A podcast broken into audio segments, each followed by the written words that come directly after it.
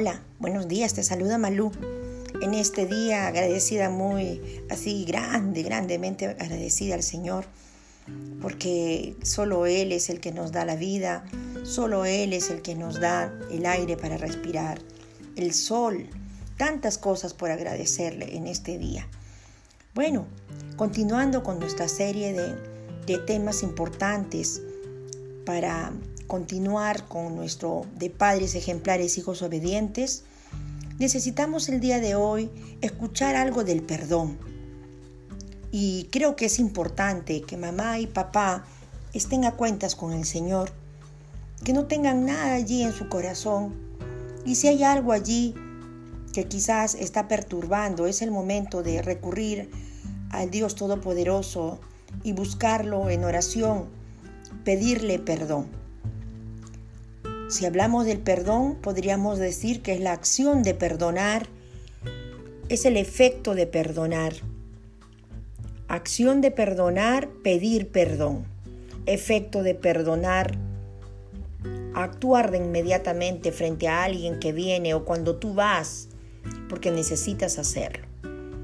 Y nos haríamos una pregunta y nos hacemos la pregunta, ¿puede realmente Dios perdonar mi pasado? En la Biblia está escrito que podemos recibir el perdón de los pecados. Pero ¿realmente es posible? ¿Puede realmente Dios perdonar mi pasado?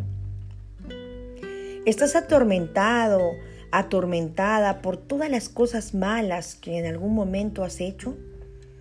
El daño y el dolor que has causado a los demás a través de tus palabras, acciones, y eso sin mencionar todos los pecados ocultos que solamente tú conoces. Se siente como si llevaras todo el mundo sobre tus hombros. Tienes una gran carga. ¿Te sientes a veces así? ¿Te estás sintiendo así?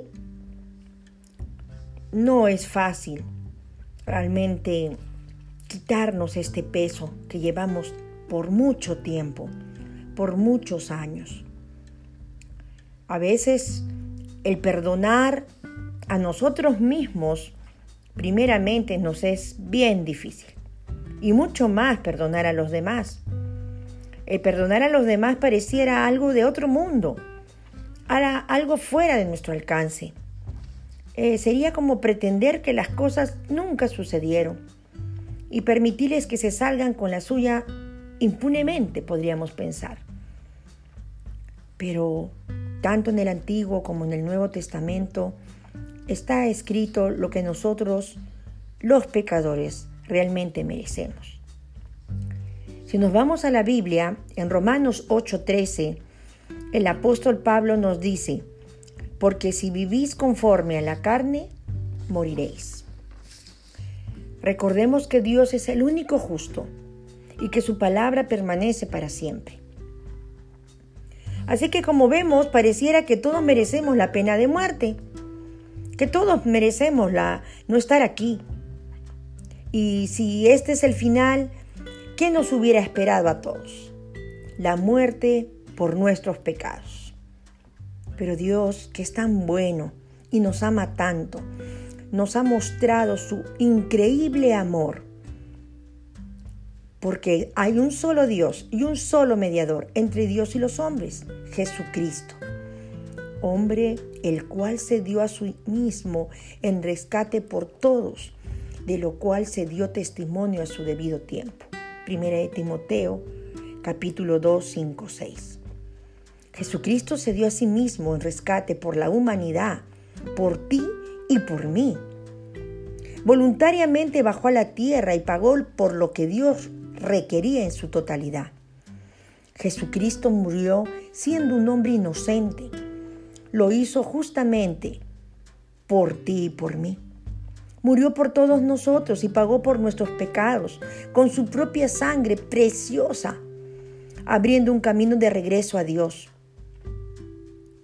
Con ese perdón que ya lo tenemos, tenemos que creer que Cristo murió por nosotros.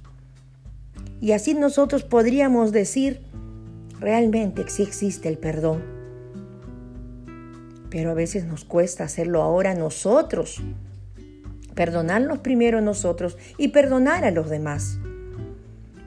Pero si Cristo ya murió por esos pecados y nos limpió desde el momento que nosotros aceptamos a Cristo en nuestra vida como nuestro Señor y Salvador. Pero es necesario perdonar. Es necesario primero perdonarte a ti mismo, olvidarte de tu pasado. Cristo ya te limpió, ya te perdonó. Y para ello, tú también tienes que perdonar a los demás aquellas ofensas, aquellas cosas que te hicieron, que no te gustaron, que te dañaron.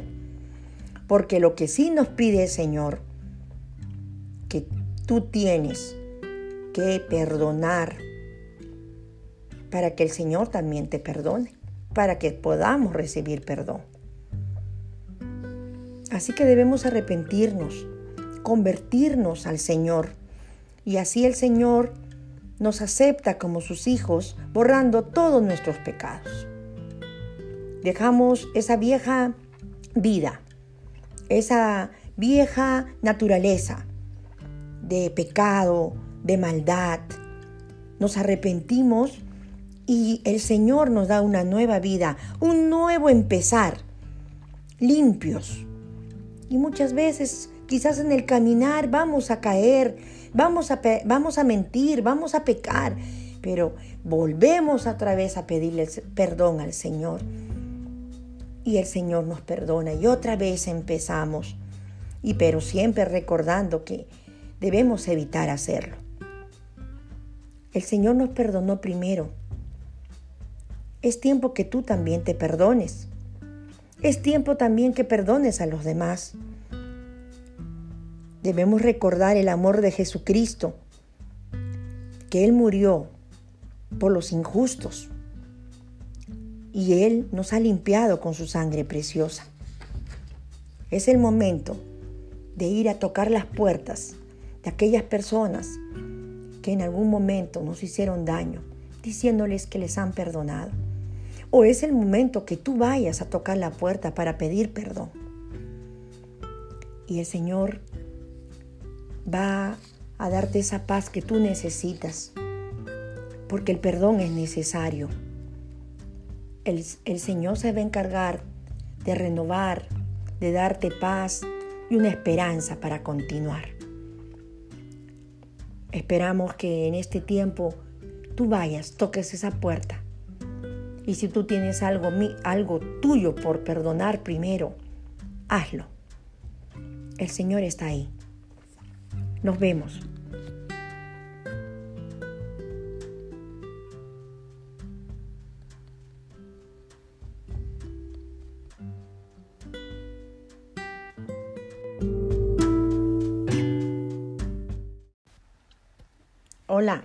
Muy buenas tardes. Te saluda Malú.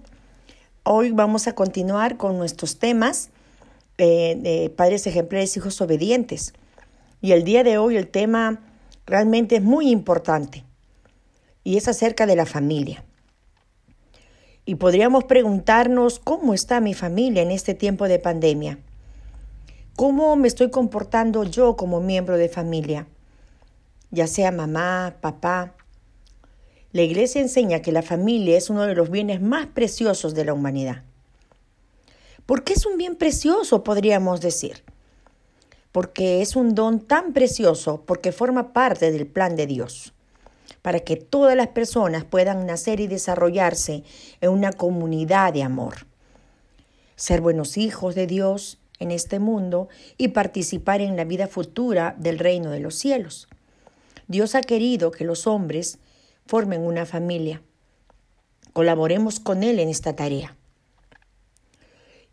Otra pregunta que nos podríamos hacer es, ¿dónde está revelado los planes de Dios sobre matrimonio y familia? En la Sagrada Escritura, en la palabra de Dios, la Biblia. Allí se narra la creación del primer hombre y de la primera mujer. Dios los creó a su imagen y semejanza los hizo varón y mujer, los bendijo y les mandó crecer y multiplicarse para poblar la tierra. Y para que esto fuera posible de un modo verdaderamente humano, Dios mandó que el hombre y la mujer se unieran para formar la comunidad de vida y amor que es el matrimonio. ¿Cómo estás tú en tu matrimonio? ¿Cómo va tu familia en este tiempo? Cuando las familias se forman según la voluntad de Dios, son fuertes, sanos y felices. Hacen posible que la promoción humana y espiritual de sus miembros contribuyan a la renovación de toda la sociedad y de la misma iglesia, si son miembros de una iglesia. Pero lo importante es contribuir con la sociedad.